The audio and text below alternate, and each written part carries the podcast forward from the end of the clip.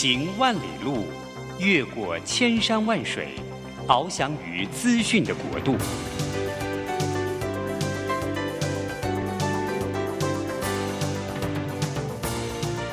以全方位的视野，飞向更高更远的目标。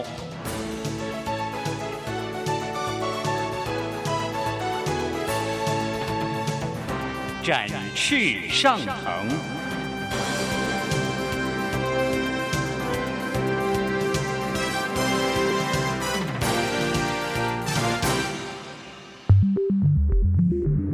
新冠疫情让世界变得不一样，工作职场、生活形态都在翻转变革，学习变成日常的必要必须。让于国定每周为您搜寻萃取一本国外热门新书，与你在空中分享。于国定制作主持，愉快读好书。欢迎大家来到愉快读好书，我是余国定。每个礼拜一的早上八点，我们在台北 FM 九零点九和桃园的 FM 一零四点三。同步播出，欢迎每个礼拜一我们在空中相会。最近呃，大家对于数位转型的这个浪潮，像这个浪潮一波一波一波越来越高。那最近呢，我们去找到一本，我觉得是我个人很喜欢的一本书，叫《隐形冠军》。隐形冠军呢，现在已经变成一个专有名词了，就是说啊、你的规模啊、达到，比如十亿美金，那你就是变成隐形冠军的企业。啊、所以台湾有很多人讲什么独角兽啊，什么隐形冠军。那这些呃企业呢，这个目标呢，在呃全世界呢，已经变成一个大的风潮。尤其是小企新创企业或者小型企业，大家就拼命的往这个目标迈进。那隐形冠军呢，它有一些特征，它有一些特别的做法，它有一些特别的历史，还有特别的策略。所以呢，我们就仔细读了这本书以后呢，我发觉呃。我因为我自己以前曾经经营过媒体嘛，哈，我就看了以后非常感动。我觉得这书写得真好，真棒。因为对于一个中小企业，尤其是小企业来讲，在这里面你可以找到你所有所遭遇到的困难跟很难跨越的那些挑战，他在上面都会告诉你。那所以我们今天要来讲的这本书就叫《隐形冠军》。然后这本书叫《隐形冠军二点零》，它还有啊一点零的哈，再更早一本。那呃，今天我们请到的特别来宾是我我们认为是全台湾对于隐形冠军最了解、最有深入研究的中心大学的呃杨老师啊啊好，主持人好，啊、各位好朋友大家好，我是那个呃中兴大学财务金融系的老师杨生勇，好、啊、对。那我对这个主题会有有有一些这个 involve，其实是呃，二零一三年的时候，他这个天下呃财经出版社出了这个第一版本的这个隐形冠军，就这本吧，这本书。对，对那个时候我刚好在中兴大学负责中兴大学的 EMBA，哦，所以跟很多在中部地区的很多企业，哦，中型企业、小型企业或者上市上规公司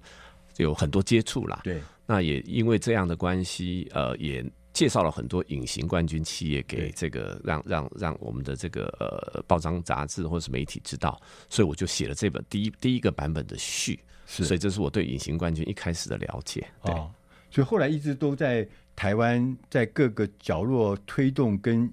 隐形冠军有关的事情嘛，哈，政府的活动、政府的评审，我们杨老师、杨振勇老师都跑去做评审啦，跑去做委员了哈。同时，他还呃，杨老师还是。我们零碳大学的校长零 zero 零碳，嗯哼，哦，零碳大学，老师要讲一下什么是零碳大学？是。呃，零碳大学是我们呃呃，也是我我们一个呃呃组织啊，叫做台湾数位企业总会。我们大概在呃。四三四年前的时候，由这个陈来助陈老师，他以前是。友达的总经理嘛，哈，对对，然后我们一起共同成立台湾数位企业总会。对，那一开始的时候，其实我们发现数位转型是一个很重要的议题，所以我们也知道说中小企业遇到比较大的挑战，就是说经营管理层面他们都很知道自己公司需要什么东西，但是遇到比较呃大的转变，或者是需需要比较这个呃成本比较高的一些这种所谓企业的改变，他们需要一些这种所谓的政府的资源或者是平台的协助，所以我们一开始是希望能够协助企业做做企业转数这个数位转型。后来同一个时间你会发现那个 ESG 永续的浪潮来，所以企业也开始被要求这种所谓的近零碳排，要做这种所谓碳盘查、好碳足迹。那我们发现其实。企业的数位建制基础会影响到它对于这个所谓的呃所谓的碳盘查的一个呃是一个很重要的基础建设，所以我们就在大概呃前年吧，就有一个推动这种所谓双轴转型的一个目标口号，所以一一轴帮企业做数位转型，一轴我们就来做零碳转型，我就负责零碳大学。其实这个。零碳这件事情已经真的是在我们的身边发生，尤其对企业经营组，你如果要做外销的话，这个零碳这件事情是很很重要的一个挑战。这边就可以知道，事实上做一个隐形冠军不容易啊！你看那个环境在变化，又现在又要开始要零碳的这种新的挑战，都会纳入我们的面临的这个挑战之一嘛？哈，是。想问老师啊，那个先讲什么是隐形冠军呢、啊？好，隐形冠军其实这个这个概念其实是在一九九零年的时候，我们这个作者啊，跟呃哈佛大学一位非常有名的老师叫 Leavitt，对，哦，他们在讨论说，到底德国那个时候德国的出口是很很强的一个国家，他们想要了解说。这个支撑德国出口这这么重、这么能力这么好的背后是什么样的企业在支撑的？那么一开始他们都认为说是那种德国的大型企业，对呀、啊，德国的汽车啦，什么德国的化工啊，什么是。后来发现，就研究的结果发现说，其实有一群这种所谓的德国的这种所谓的呃，可能是中小型企业，但是市场上的消费者对这个公司的这个知名度，他不是很了解这个公司，但这些人居然是。占据了德国出口非常重要的一个角色，所以后来呢，这个呃，我们这个隐形冠军的作者哈西蒙教授就在九零年代出了他第一个版本的这个所谓的隐形冠军的这个呃书。好，那那个时候早期他他这本书叫做 Backbone Enterprise，Backbone 就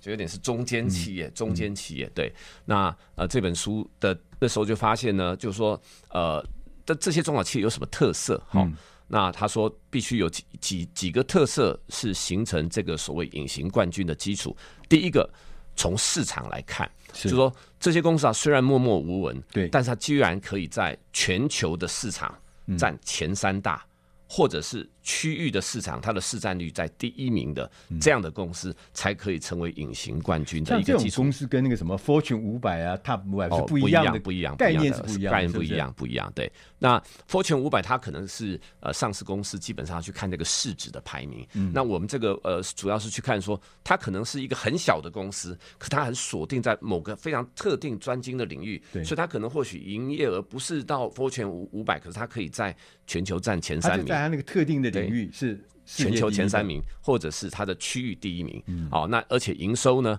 呃，我们那时候暂定是要在四十亿美元以下，所以不能太大，因为它它大了，它就是不是隐形的嘛。哈，那第三个就是说，大众基本上对它都不太清楚。对，所以只要不是很清楚，而且它又有一定在市场上一定的地位，那我们就开始来寻找这样的公司，我们就定义隐形冠军公司是这样子来来的。举几个例子吧，我看那书上写有些公司，呃，就是呃你完全想不到的那些东西，是？是是是，是，做什么什么汽车的门门窗，对对，像这一类的概念，就是说它是，它就跟我们想象，我们虽然接触它，但我们不知道这是谁搞的。是是是是，那呃。对，那所以呃，很多很多这种所谓的呃中间企业，我们看就是说，大概百分之四十八都是德国的公司了哈。那我就举例一些一些公司来跟大家呃分享这种所谓隐形冠军哈。那在呃德国有一个公司叫做呃 Clar Clar Claris，嗯，他是做那种呃管管乐器、管风器、管乐器的。那你会看到那种教堂不是都会有那个音乐嘛？嗯、它是百分之百。独家提供的，就做那个什么风啊，对对对对对对对对对，好，它是百分之百提供，对对对对。那德国还有一家公司叫 Lento 哈，Lento 是在做什么事呢？它专门在帮那个呃飞机的那个座椅跟飞机的那个内装，它在全球的市占率很大，可是我们也都不知道它是这个在做这这个，都说 Lento，所以我们只知道波音啦，我们只知道这个空巴，但是 Lento 这间公司就是在提供这个所谓的飞机的座椅，是是市场上最。最大的一个公司，对，就很有趣哈。对，所以很多公司我们都没听过。但是刚讲一个很有趣的事情是，德国对，德国这个国家是占这个全球隐形冠军企业占到百分之四十八。对，好，好像说三千多个隐形企业的这个名册里面有一半，将近一半嘛，哈，一千五百家是来自德国的企业。那这里面就一定有一些原因了。我们要进点音乐，等下再来跟老师来聊一聊，为什么德国特别多这样子的隐形冠军，然后而且在每个领域里面，Made in German 那种感觉就是觉得是信赖的，这是品质的，是好东西的。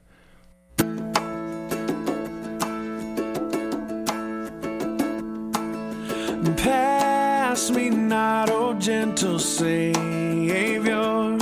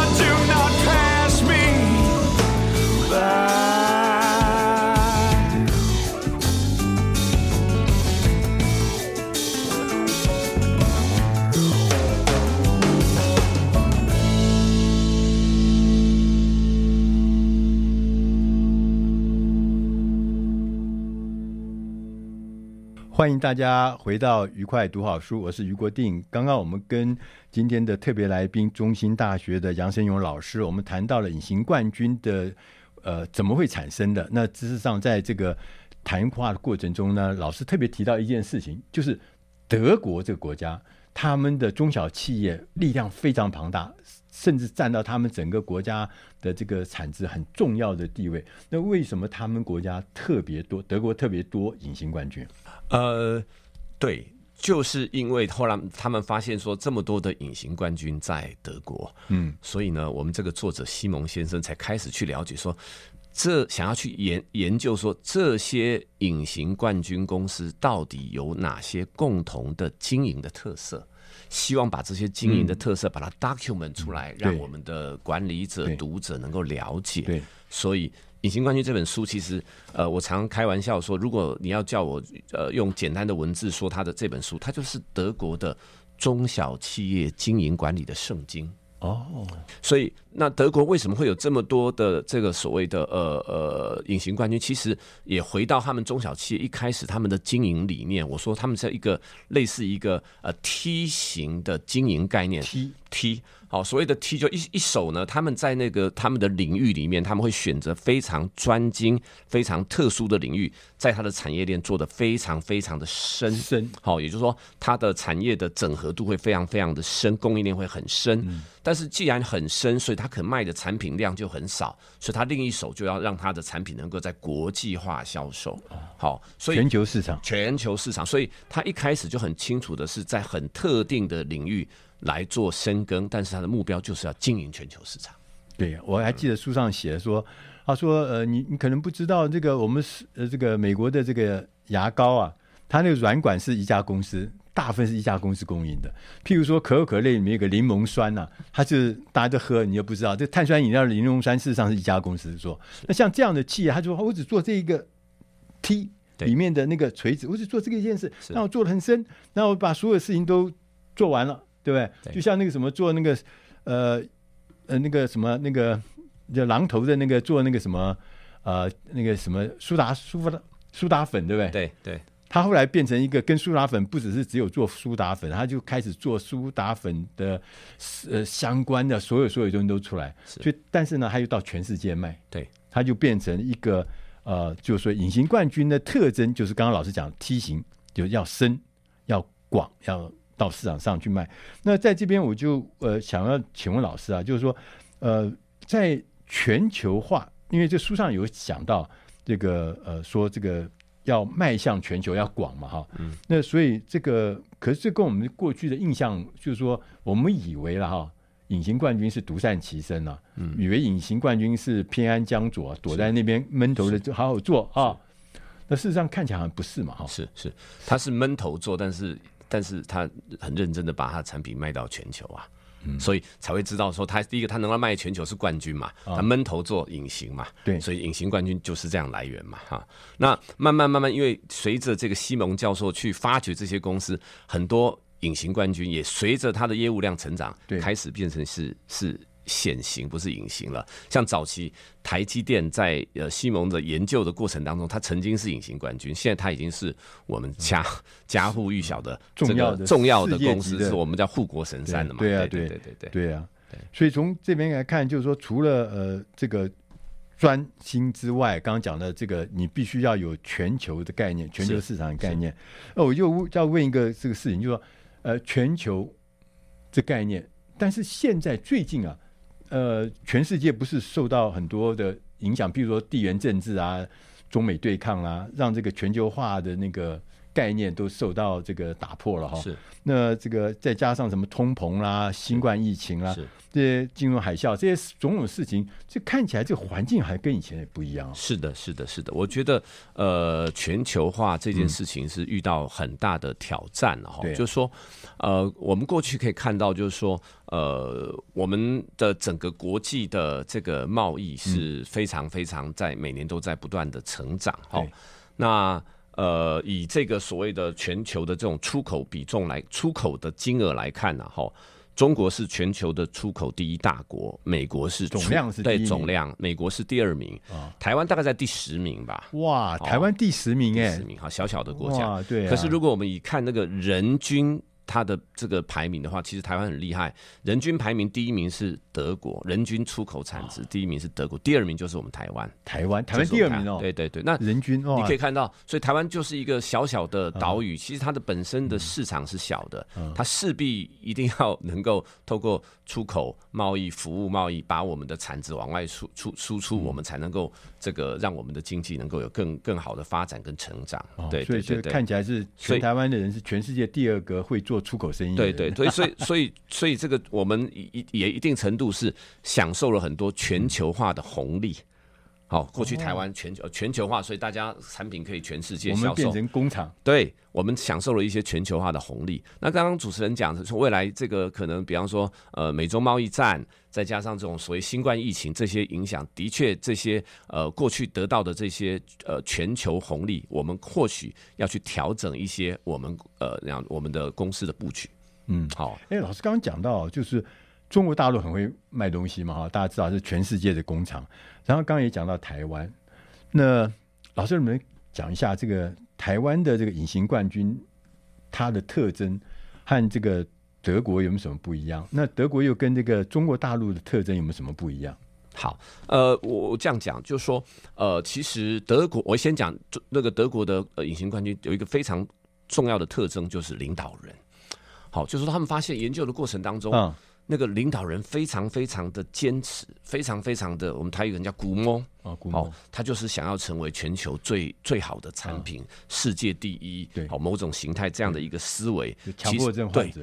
他，我觉得那个那这件事情一定下来之后，在在他的产销、人发财、组织、员工以及市场的这个所谓的呃行行销或者市场的这个呃建制下，他基本上都是以以这个领导人的这个这个目标在执行。哈。那我看到台湾的确，我们台湾很多中小型的企业，你会看到它能够成为隐形冠军，领导人其实扮演非常非常重要关键的角色。那在中国，我倒觉得比较特别哈，因为中国它的社会形势比较特别，所以应该是说政府重点支持、重点补贴的，它就很容易成为冠军公司、隐形冠军公司。所以它没有特征吗？呃，它的特征也是就是专注，但是基本上因为领导人还是就是政府政府支持。好，因为呃，中国要出口，其实早期中国有很多这种这种政策来协助他们这些企业来发展。举例来说，出口退税，就是说你能够出口，政府会补贴你嘛。所以政府的支持一定程度的是造就了这些隐形冠军公司。但你看到台湾的中小企业变隐形冠军，都是两手空空，提着皮箱出去做生意的。所以我觉得那个老板本身就变得很重要。老板，那这样看起来是。不管你是在哪一个地方，老板是关键。对，没错，没错。他必须要对这个品质的执着这件事情是非常列为第一优先的，是，对，是，是。他也不是说先要去创造什么巨额的营业额啦，扩张我的组织啊，扩张我的品牌，他不先把品质先搞定。没错，没错。所以这就是我们要做成这个呃，所谓叫隐形冠军的关键是领导人，你基本上的核心的理念是什么？那我们要呃。继续的想跟老师就问一个问题，就是说，那下一个十年，嗯嗯嗯，啊，过去隐形冠军对。这个发展到一个程度，那疫情过后，我们认为就来到一个新的世代了哈。对，这个下一个十年，你觉得老师隐形冠军要往何处去啊？好。呃，刚刚主持人讲到一个很关键的一个议题，就是说全球化的趋势。对，其实我们在看，在两千年以前啊，可能两千一十年、二零一零以前，我们常常看到的一个叫做呃贸易弹性，就是说我们看到就是说我们的出口成长率、出口的成长率，对，跟这个所谓的我们的 GDP 的成长率的一个比值，好。呃在早期全球化还很深的时候，你会看到可能全球 GDP 的成长是四个 percent，可是我出口成长可以八 percent，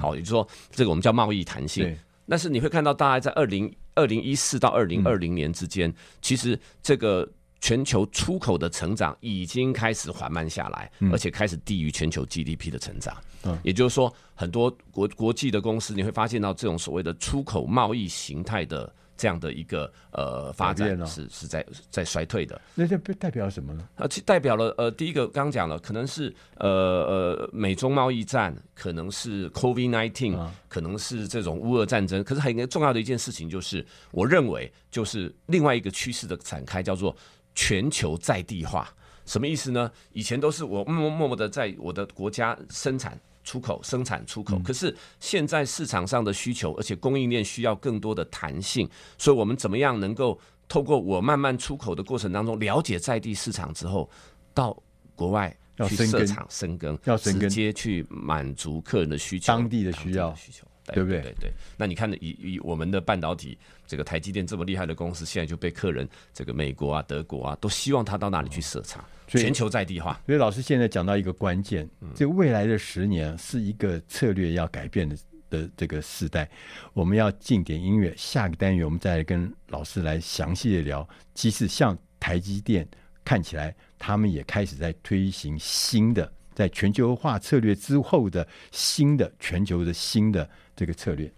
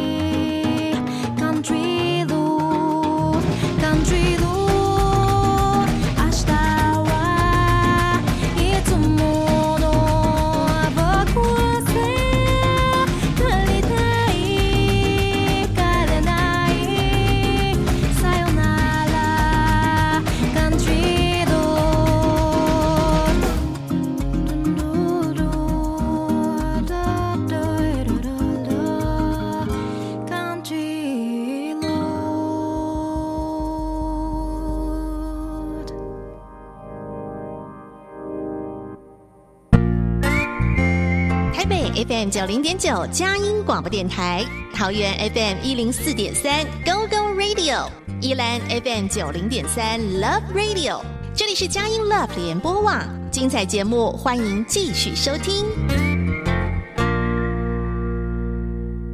欢迎大家回到愉快读好书，我是于国定。今天我们的特别来宾。是中兴大学的杨胜勇老师，杨老师刚刚跟我们分析了《隐形冠军》这本书，它上面讲的呃很多很多的事情，其中讲到一个事情呢，我觉得非常的关键，就是说，在过去在全球化的时代，我们有一套这个工作的方法。那不管你是做呃，你躲在什么地方，你只要品质做得好，你就有可能卖到全世界去。那你虽然做的东西很可能很窄，但你做的很深，所以呢，全世界的人都会因为你是品质最好的，所以只会用你的。可是，在这个 COVID-19 之后，因为可能种种的地缘政治的关系啊。这个世界好像全球化已经崩解了哈。老师有刚刚讲的，叫包含台积电，它开始到全世界去设厂，这个就跟我们以前想象的不一样嘛。是，他每次跑到那里、那里、那里、那里，我们觉得还蛮麻烦的哈。对，那它这个是表示什么？呃呃，我我我这样讲，就是说，其实以前企业，台湾的中小企业，可能它只需要因应全球化，只需要一套剧本。是好，但是因为我们讲现在全球化也可能要求了全球在地化，特别是美中贸易战啊，对，可能很多公司都必须因应这样的一个挑战，有两套剧本。对，一个供应链是给我们所谓欧美供应链的，一个是因为毕竟东南亚包含中国的市场还是非常的。庞大，对，所以必须要有可能要有第二套剧本的这个准备。啊，那所以我觉得给我们的含义就是，除了全球在地化之外，也是希望我们的供应链有更有韧性，不要说只在一个地方再来再做提供供应。那市场如果产生一些变化的时候，导致呢供应链可能会受到一些挑战，供应链的韧性。对，所以呃，等于叫是什么？落地生根是很重要的，是是不是？就是说你你做这个市场，你不能够只在。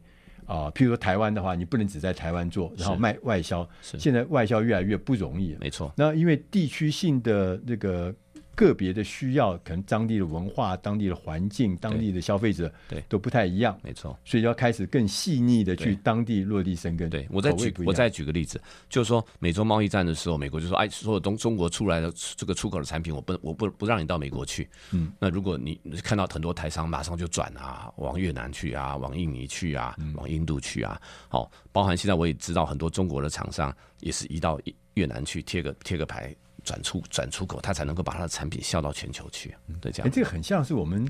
在几十年前的纺织品外销，啊、对，对，那时候有配额嘛。是，那配额的话就很麻烦嘛。我们生产这么多，但是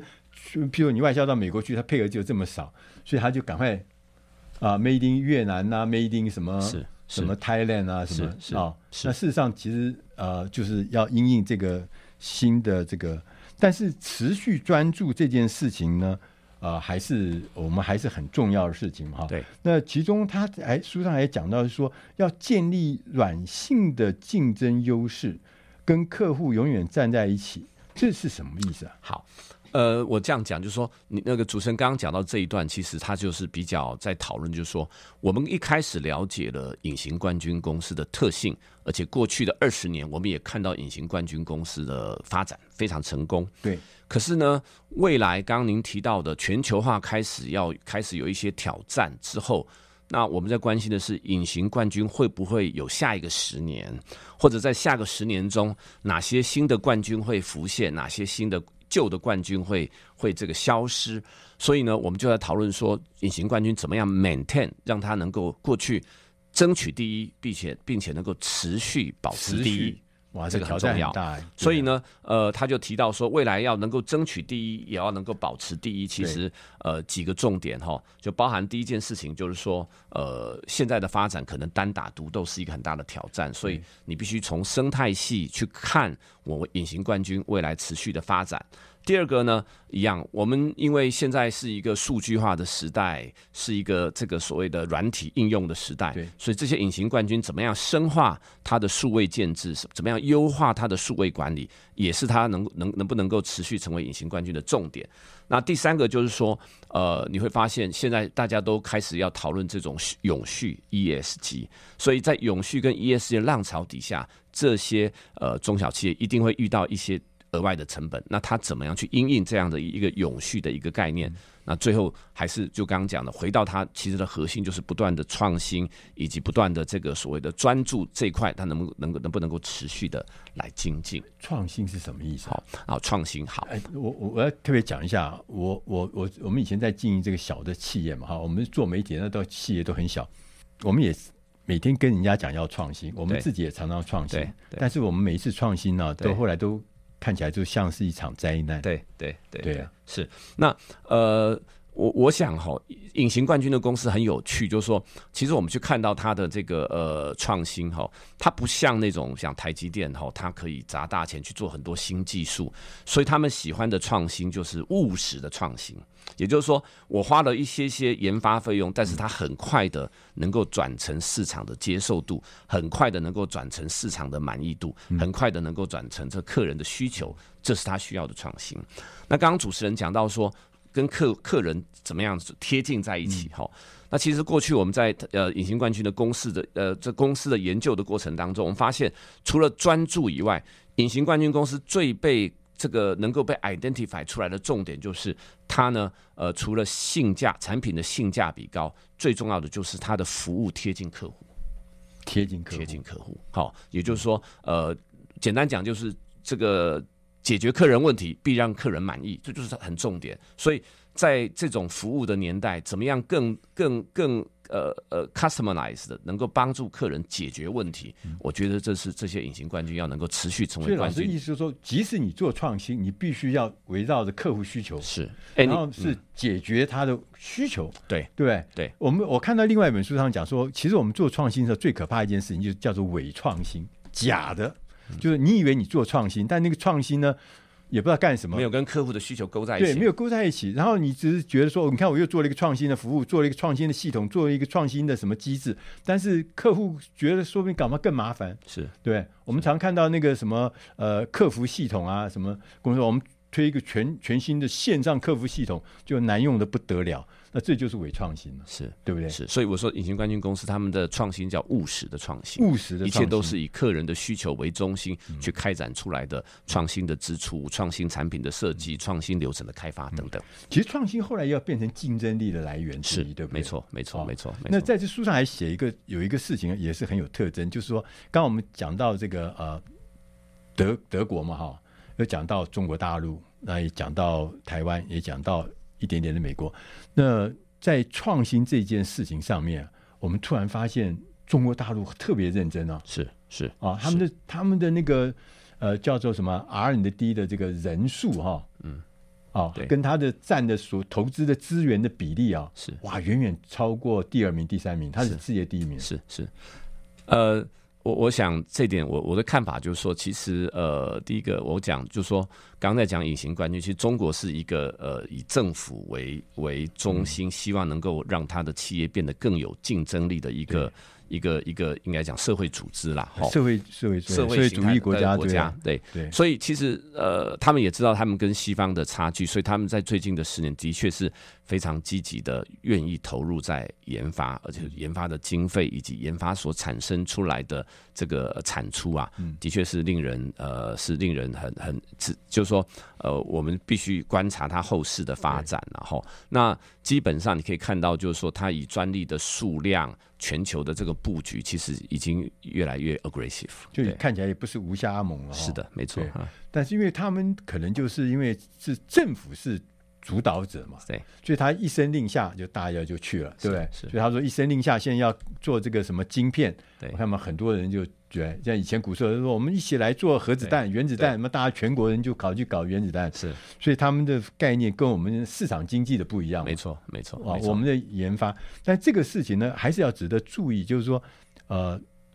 创新就是你下一步的根源嘛。没错，哦，没错。因为呃，竞争者很多，甚至还有取代者也会出来。嗯。所以说，你不管在任何的领域里面做任何一个项目。你都要知道，这个延续这个延续生命竞争力的最重要关键就是持续的创新嘛哈。但创新老师刚刚提醒我们，创新必须要围绕着消费者的需要啊，不要去做伪创新啊，要做真正能够解决消费者或者顾客的困难的难处，能够解决这样的，你才是真正的创新。我们要进点音乐，下一个单元我们再来跟老师来谈一谈。那作为一个台湾的中小企业，或台湾的新创企业，或台湾的微型企业，那在这个呃隐形冠军的概念之下，我们应该要做哪些事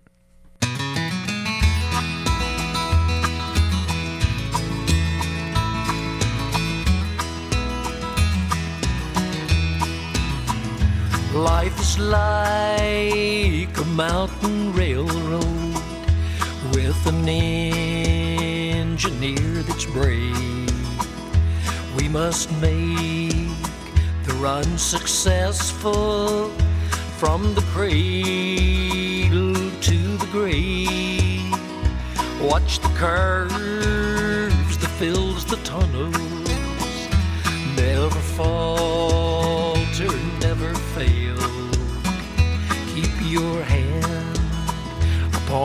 throttle and your eye upon the rail. Blessed Savior,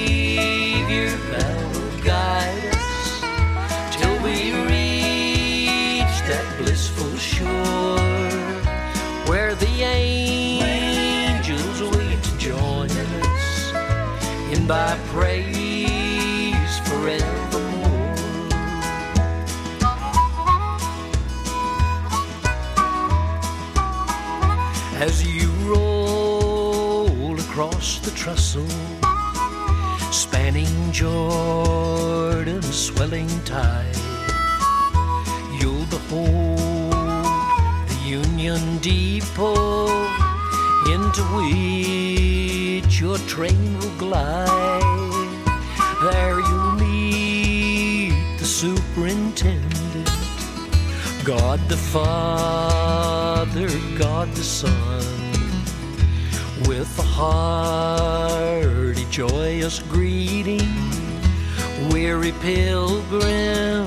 welcome home. Blessed Savior, thou wilt guide us till we reach that blissful shore where the angels wait to join us in thy praise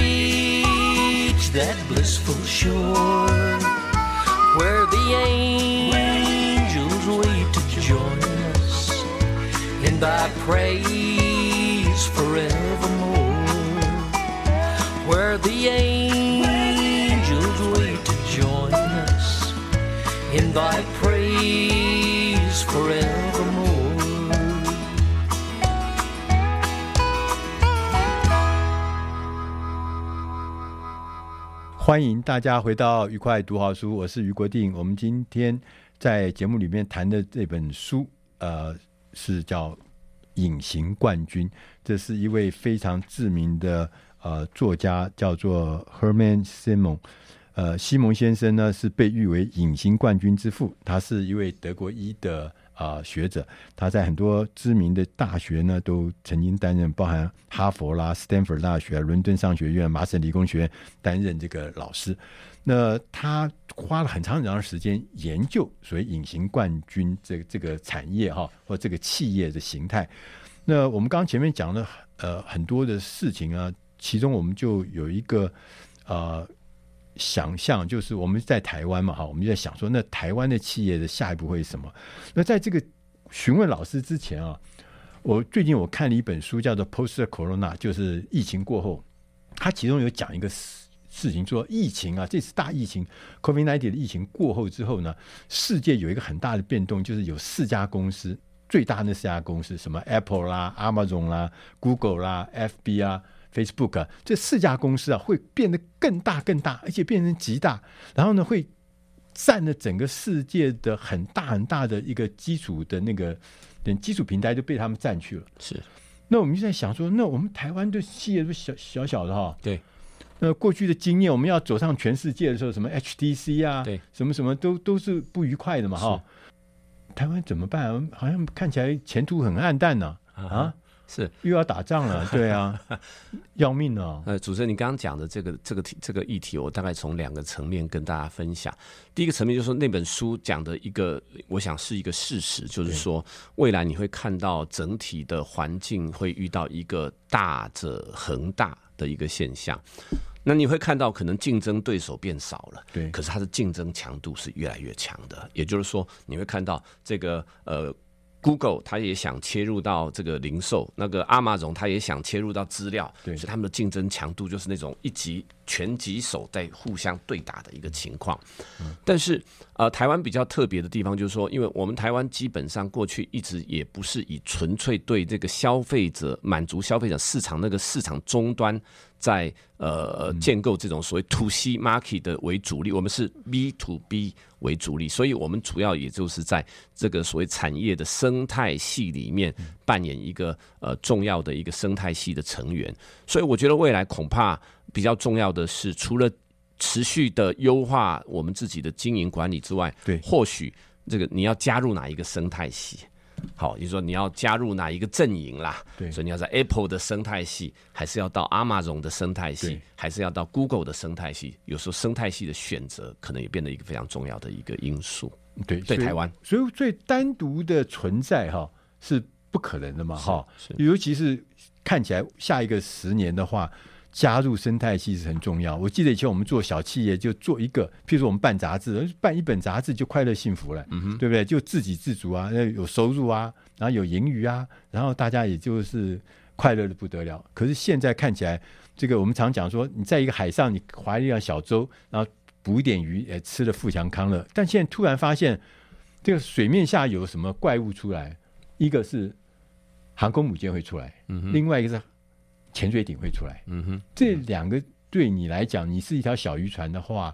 你实在是很难去对抗航空母舰，对，你也很难去对抗突然从水中从来没看过的玩意儿，就叫潜水艇这样浮起来，你也很难嘛，哈，所以你必须要老师刚指指引我们要加入生态系，是是，对。对，那就是什么，就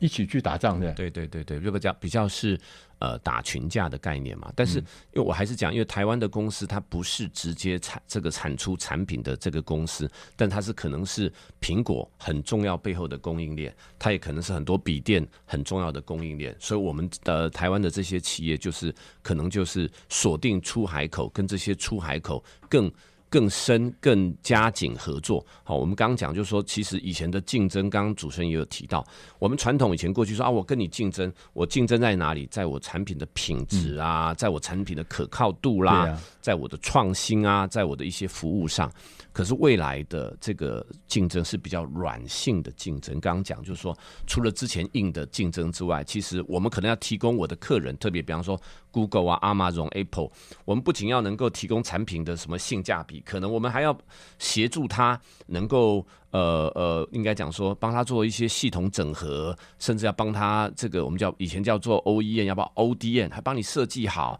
还要帮你更前端的了解客人的需求，好，然后提供更更更方便的数位的服务，或者是软体的服务跟训练等等，好，所以我想未来呃，可能更重要的就是说，台湾的企业在这供应链里面，怎么样增加自己在供应链角色里面的所谓的非竞争参数。还有一些软性的参数，让我在这个供应链的地位能够更提升。老师，我我讲一个呃，用实际例子来解释，因为老师刚刚讲了很多专业名词啊，已经超出我的那个脑袋的这个速度了。就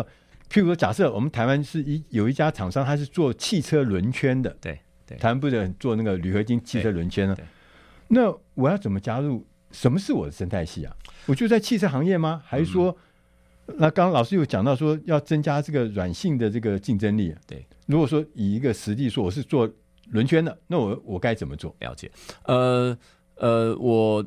我想这个轮第一个以轮圈来讲，你可以看到未来就有两个生态系统。第一个你要以前这种汽油车的呃生态系，还是要到电车的生态系？哦，对对对对对。那再来，我也是遇到最近有遇到一些电车的朋友，他发现啊，就请那个做原本做轮圈跟轮胎的公司。去帮他去了解说，在电车的情这个环境底下，以后轮胎的设计跟轮圈的设计是不一样，因为你会发现那个电车它其实它那个瞬间加速的能力是很好的，对对，对，所以它的那个抓地的特性可能跟过去的这种所谓的油车不一样，要求不一样，对，所以你会看到就是说，那你如果能够有，你会听到说，我现在打进特斯拉供应链。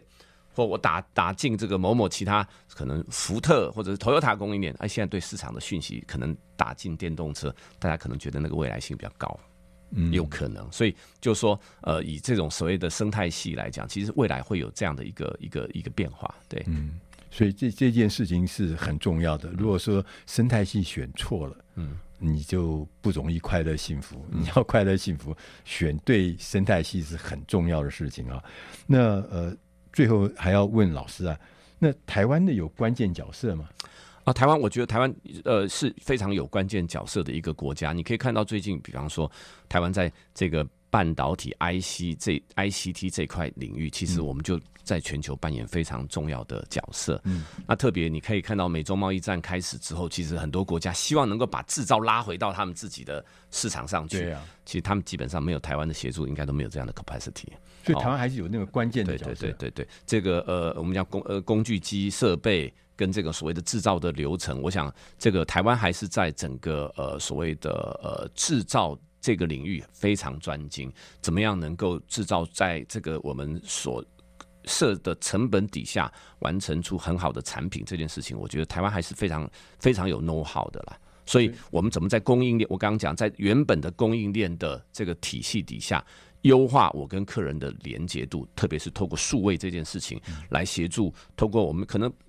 更进一步的帮客人提出一些所谓呃数位化的产品哦，数位化的这种所谓的工业的流程，数位化的服务哦，数位化的生态系，然后呢呃从服务多从服务呃来得到 revenue，而不是以前制造。可能你会常看到以前我们买手机，手机不用钱。这个要缴电信费这样的概念，可能这种收费的概念可能也要稍微调整。就是说，或许制造不是这么这么的重要，但是怎么提供服务，从服务这块取得这个所谓的收益，我觉得非常重要。对，服务是可能呃后面现在最有想象空间的商业模式啊，服务模式啊哈。是。然后最后还有一点点的时间，老师，你能不能给我们做一个结论？就是说，我们台湾的企业的话，面对这个所谓隐形冠军的挑战，我们可以做什么？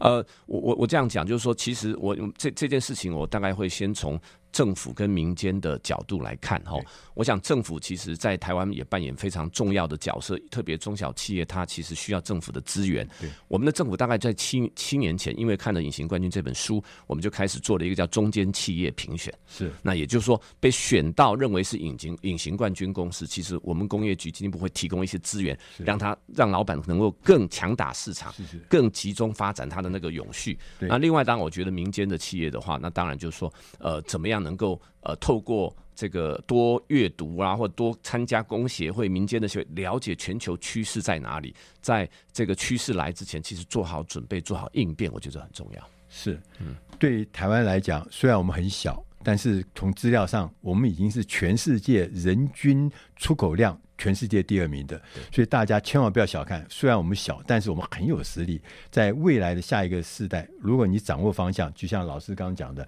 你要对未来的趋势要必须清清楚楚知道，找到对的生态系，那未来十年绝对是另外创造一个新的辉煌。我们今天非常谢谢杨森勇老师来节目里面。